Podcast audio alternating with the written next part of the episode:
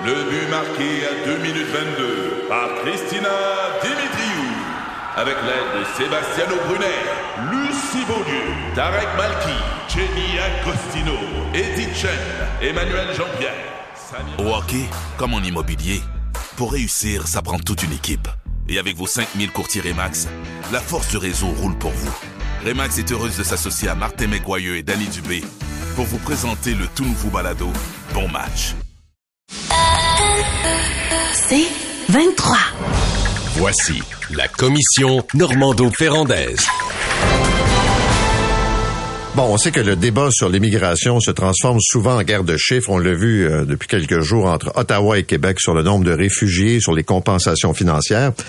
Est-ce qu'on devrait tenir un référendum pour demander tous les pouvoirs au Québec en matière euh, d'immigration? Luc? C'est une idée, mais justement, moi, je pense que ce qui serait intéressant, c'est pas tellement le résultat comme le processus. Parce que dans le cadre de ce référendum-là, il faudra enfin sortir la vraie information. Ce que Mme Fréchette ne fait pas depuis qu'elle est en poste. Hein. Euh, gérer un Airbnb illégal, elle aurait le même taux de, manipulation de l'opinion publique. Je veux dire, à chaque fois qu'elle prend la parole, c'est la moitié de la vérité. Euh, par exemple, elle représente le gouvernement. Peut-être qu'elle est simplement la porte-parole de son premier ministre, mais la CAQ se bat depuis qu'elle est élue en 2018 pour dire faut absolument réduire le nombre de, euh, de demandeurs d'asile. En 2018, disait demandeurs d'asile et réunion des familles. C'est ça le problème. C'est ça. Nous, on veut augmenter l'immigration économique. On veut diminuer le nombre de demandeurs d'asile. Ils mettent tout le temps le focus sur le nombre de demandeurs d'asile. Pendant ce temps-là, en arrière, la porte est ouverte 10 plus pour l'immigration temporaire et l'immigration économique. Alors, cette, cette euh, obsession de vouloir nous faire avaler leur discours et uniquement leur discours sans regarder l'ensemble des chiffres, moi, ça m'énerve. J'aimerais beaucoup qu'on parle de l'ensemble des chiffres. Je disais l'autre fois à ce micro, la semaine passée, qu'il y avait, euh, il y a deux semaines, qu'il y avait 300 000 immigrants temporaires. Francis Veil écrit avant-hier qu'il y en a 375 000. Ça augmente à la vitesse grand V à chaque mois. Un domaine qui me, qui me, qui me, qui illustre ce que je veux dire en termes d'honnêteté dans la discussion, c'est les immigrants euh, investisseurs. Les immigrants investisseurs, c'est un programme qui s'est terminé en 2019, mais on, y a, mis fin. Il y a eu une pression du feu de Dieu par le Conseil du patronat du Québec pour le remettre sur les rails. Est-ce que vous avez entendu parler du, nouveau programme des immigrants investisseurs, augmenter et améliorer pas un mot, pas d'article là-dessus, pas de conférence de presse. J'ai vu un truc en disant que c'était moins populaire que ça a été pas mal. Eh bien, pour le pour le booster, le gouvernement, ce qu'il a fait, c'est qu'il a fait le programme d'investisseurs le plus laxiste de tout le G7, de tous les pays développés. Y a-t-il quelqu'un qui l'a dit ça? Savez-vous où j'ai trouvé cette, cette information-là Pas dans les communiqués de presse du gouvernement, dans les bureaux d'avocats qui reçoivent les euh, immigrants investisseurs. Ils se vantent. C'est écrit noir sur blanc. Ce programme unique dans le G7 parce qu'il vous permet d'un investissement totalement passif. Tu mets un million dans un compte en fiducie, le gouvernement garantit ton investissement et tu peux euh, avoir ton permis de travail. Ils vantent le système d'éducation du Québec, ils vantent euh, le, le, climat euh, de paix et en plus, ça te dit, tu as une présence physique de 12 mois sur une période de 24 seulement, donc tu peux retourner ailleurs dans le monde 12 mois sur 24. Puis en plus, dans ces 12 mois, il y a la possibilité de te faire remplacer ou combler ces 6 mois par ton conjoint. Ça, c'est quoi ça? Ça, c'est un, impact direct sur la crise du logement. Direct. Des gens qui arrivent plein les poches par milliers, qui sont même pas obligés de travailler sur place, euh, ça apporte quoi à la, population? Ben, ça, c'est dans la philosophie de on va enrichir les Québécois, on va, on va avoir des Pendant ce temps-là, on fait la publicité sur un petit programme d'investisseurs qui remplace de PME, euh, qui est un bon programme, mais qui attire seulement 50 personnes par année, qui dit venez prendre des entreprises du Québec euh, qui n'ont pas de successeurs, des, des gérants de, de, des, des, propriétaires de PME qui n'ont pas de successeurs, venez prendre leur relève. Vous êtes obligé de prendre le français ou connaître le français, vous êtes obligé d'être en communication avec les employés. Il y a des conditions excellentes programme, 50 personnes. De l'autre bord, 5000 investisseurs passifs. Nathalie. Ben, ben, tout d'abord, sur la tenue possible d'un référendum, moi, j'ai fait le saut hier lorsque j'ai vu le titre dans la presse. Christine Fréchette n'exclut pas un référendum. Et je me suis dit, quoi? Un référendum pour tenter de trouver une sortie de crise face à Ottawa? honnêtement, pour moi, c'était la nouvelle d'hier. Mais j'ai compris, en creusant un peu le sujet, que euh, le titre euh, ne traduisait pas nécessairement ce qu'a exprimé la ministre. En fait, la vérité, c'est qu'au gouvernement actuellement, un référendum sur sur l'enjeu, les enjeux touchant l'immigration, c'est pas l'option qui est privilégiée, mais c'est une option qui ne peut pas être écartée. Pourquoi on peut pas l'écarter? Parce que on sait pas comment les choses vont tourner avec Ottawa. Alors, la tenue d'un éventuel référendum où la population du Québec aurait à se positionner sur certains enjeux pourrait améliorer le rapport de force de Québec face à Ottawa qui, on doit le dire, euh, est borné sur euh, cet enjeu touchant l'immigration, en particulier le ministre de l'immigration, Mark Miller. Mark Miller dit une chose et son, contraire. Il reconnaît que le Québec et l'Ontario, puis là je le cite, là, il reconnaît que le Québec et l'Ontario font plus que leur part en proportion de leur population respective, mais il fait rien pour, euh, pour inverser la tendance. Le Québec dit on reçoit 55% de tous les demandeurs d'asile qui arrivent au Canada puis le Québec représente 23% de la population canadienne. Alors face, puis la lettre du premier ministre, euh, M. Legault, qu'il a envoyée le 17 janvier dernier, de toute évidence, a pas beaucoup ébranlé Ottawa. Sur les quatre demandes formulées par le premier ministre du Québec, Ottawa a répondu à une seule, celle touchant la compensation. Ottawa a versé, va verser 100 millions au Québec, alors que euh, le gouvernement de M. Legault demande une compensation de 470 millions pour les années 2021 euh, et 2022 pour euh, combler, en fait, euh, payer toutes les factures liées au fait de recevoir autant de demandeurs d'asile. Alors, quelle est la stratégie qui, qui s'offre au Québec au moment où on se parle? Peut-être de faire front commun avec l'Ontario, parce que l'Ontario est pris, est aux prises avec les mêmes enjeux que le Québec. La mairesse de Montréal pourrait peut-être faire front commun avec la mairesse de Toronto. Euh, mais honnêtement, je ne sais pas comment cette histoire va se terminer. Peut-être qu'elle se terminera avec l'élection fédérale à venir et la pression qu'exerceront Québec et, l'Ontario sur les partis politiques à la prochaine élection vont peut-être euh, va peut-être euh, permettre de trouver une sortie de crise pour le Québec. Mais Luc, par rapport à ce que tu as dit, il y a un choc de vision qui oppose Québec à Ottawa sur l'enjeu d'immigration. À Ottawa, à Québec, on dit à Ottawa, il faut diminuer urgemment le nombre de demandeurs d'asile alors que du côté d'Ottawa, on répond au Québec, il faudrait peut-être songer à diminuer le nombre de travailleurs temporaires, puis aussi puis le nombre d'étudiants étrangers. Puis by the way, ce serait peut-être intéressant, vous puissiez trouver des solutions pour les loger. Alors, du côté d'Ottawa, on veut préserver l'image du Canada, qui est une terre d'accueil absolument exceptionnelle. Puis du côté du Québec, M. Legault dit, on veut bien accueillir avec toute l'humanité dont on est capable nos demandeurs d'asile, mais là, nos organismes communautaires n'en peuvent plus. Euh, on n'a plus de ressources pour répondre euh, aux demandes. Ben, tu sais, sur les demandeurs d'asile, je dis pas que, que, le gouvernement Legault a tort. C'est vrai que ils arrivent par avion. Fait que la solution est simple. Ce sont les visas. Là. Ben, donc, euh, je comprends pas qu'Ottawa ne comprenne pas cette situation-là. Un, débordement des groupes communautaires, euh, du logement, euh, de tout. Là. Il y avait la, la Fédération des femmes des maisons de d'accueil pour les femmes euh, qui, victimes de violences, euh, de violences domestiques qui disait nos maisons sont pleines d'immigrants récents. Là. Donc, euh, des gens qui ont vécu des crises, etc. là, à un moment donné, là, je veux bien qu'on, je veux bien, là, mais il, faut au moins qu'on se donne les ressources. Alors, au moins, au moins, Ottawa dit ça. Ah, vous dites au moins il faut qu'on se donne les ressources. On va vous en donner des ressources, mais on mettra pas fin à, aux demandeurs d'asile.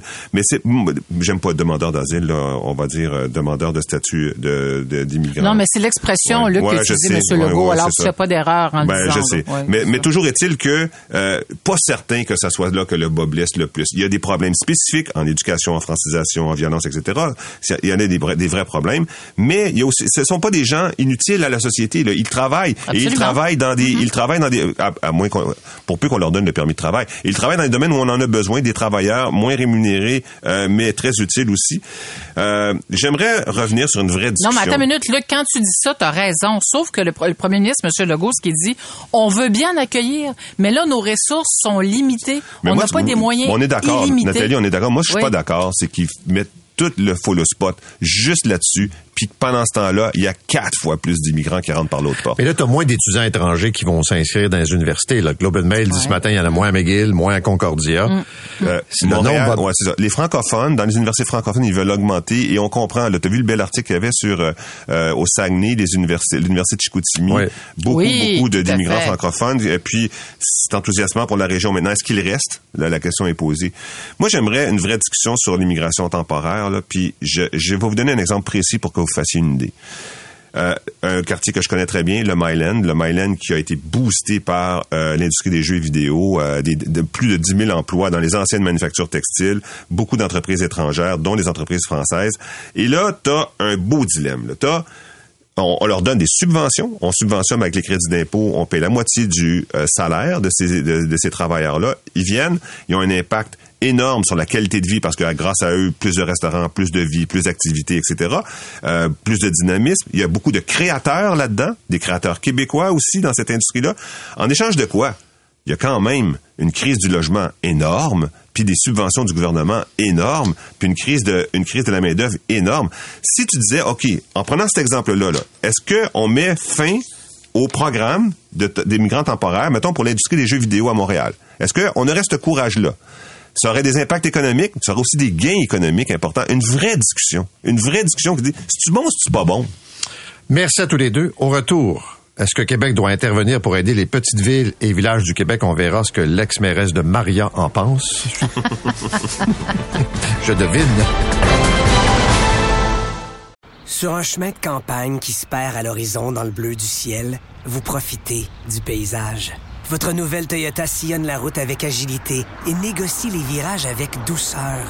Rien ne peut vous arrêter. Ah, sauf la construction.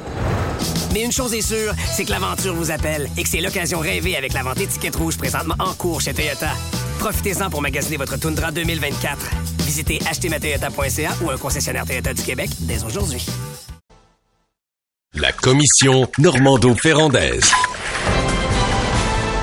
Alors, est-ce que Québec doit intervenir pour aider les petites villes et villages du Québec? Euh, tous les jours, on fait la liste des défis et c'est une liste longue et dispendieuse. Nathalie. Vous vous doutez de ma réponse, les amis? Sortez le oui, chéquier. oui, oui, oui, oui, oui, oui. Sortez le chéquier, ça presse. Non, mais blague à part, euh, je suis très heureuse qu'on aborde ce sujet-là parce que souvent, lorsqu'on aborde l'avenir de nos villages et nos plus petites villes au Québec, on le fait toujours dans un contexte euh, ben, presque apocalyptique, de désespoir. C'est vrai qu'il y a des défis, Paul, tu es référé importants à relever, mais euh, en fait, on parle de ça parce qu'il y a une coalition qui s'appelle la coalition Cœur de ville et villages qui réclame du gouvernement du Québec 470 millions de dollars pour euh, assurer la vitalité euh, de nos villes et petites villes. Il faut savoir, sur un peu plus de 1000 municipalités au Québec, t'en as à peu près 800 qui ont municipalités qui ont 5000 habitants et moins.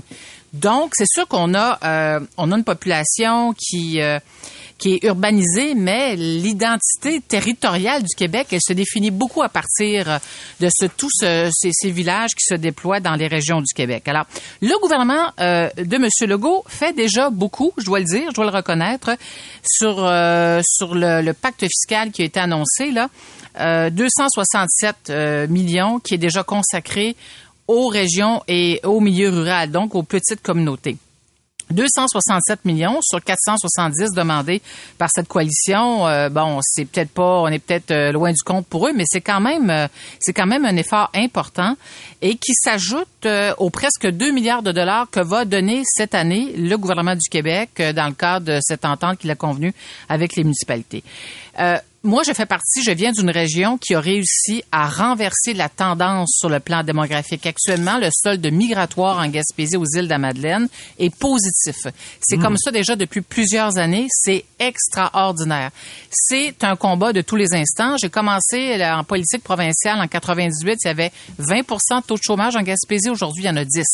Et c'est comme ça dans plusieurs régions du Québec. Je me souviens au Saguenay-Lac-Saint-Jean, euh, fin des, dans, dans les années 90, la région perdait l'équivalent d'un autobus jaune par semaine de jeunes, de citoyens qui quittaient la région. Alors, euh, il y a d'énormes efforts qui sont faits pour renverser cette tendance. Mais ce qui me désole au plus haut point, c'est des décisions comme celle prise par Desjardins la semaine dernière. Ça, c'est un coup de poignard dans le cœur de nos villages. Euh, j'ai j'ai reçu une vice-présidente, Madame Larue, en entrevue. Écoutez, la cassette, la cassette, la cassette. Euh, je comprends que Desjardins est confronté à des défis sur le plan financier comme d'autres grandes institutions euh, bancaires, mais honnêtement, euh, ça fait dur, ça fait dur. Euh, quand tu penses à des communautés comme Sainte-Marguerite du Lac-Masson, euh, Morenice aussi, qui vont perdre, qui sont des petites communautés, c'est moins de 5000 habitants, ils vont perdre leur seul guichet automatique. Tu sais, tout ça parce qu'on dit chez Desjardins, on n'utilise pas assez le guichet automatique. Mais merde, quand t'en as besoin, puis il est là, ben tu l'utilises. Enfin, mais tout ça pour vous dire que c'est un combat constant et continuel, mais on peut pas dire que le gouvernement du Québec euh, se croise les, les mains, ne fait rien. Là, il y a des efforts qui sont faits. Moi, je suis d'accord avec ce que Nathalie vient de dire, c'est-à-dire d'une part des régions qui sont attractives, d'autre part des villes et villages qui le sont de moins en moins. Donc, euh, euh, et là, c'est ça la question, c'est comment on fait pour revitaliser des villages? Parce que quand les gens disent je m'en vais habiter à Rimouski, ils s'en vont pas habiter dans le cœur de Rimouski, ils s'en vont habiter au Bic, ils s'en vont habiter devant le fleuve. C'est ça qu'ils veulent. Ils veulent être loin, ils veulent être, ils veulent que ça soit beau, ils veulent avoir une terre, ils veulent avoir un terrain, quelque chose. C'est et euh, euh, la question, c'est comment on fait pour que des gens choisissent la ville ou choisissent le village? Et il y a des bonnes raisons. Et, euh, économiquement, il faut le faire parce que premièrement, un, ce sont des infrastructures déjà construites. Les écoles sont là. Après, on les ferme, on les transforme en condos. Euh, non, ils sont, sont là, sont construites. Les, rues, les, les égouts, le réseau d'aqueduc est déjà construit. Là, on va ouvrir de nouveaux quartiers où il y a rien tout ça. Il faut tout reconstruire. Ça coûte très cher. Ça, c'est la première raison. La deuxième chose, c'est qu'il faut réduire les déplacements. On réduira pas les déplacements si tout le monde s'installe à 15 minutes du centre. D'un petit centre qui n'existe, qui existe de moins en moins parce que tout le monde s'installe à 15 minutes. Parce que quand, quand tu habites à 15 minutes du centre de Rimouski, mettons, tu vas pas aller dans la petite boulangerie de Rimouski quand tu vas prendre ta voiture. Tu vas aller dans un centre d'achat qui va t'offrir l'ensemble des services dont tu as besoin d'un seul coup.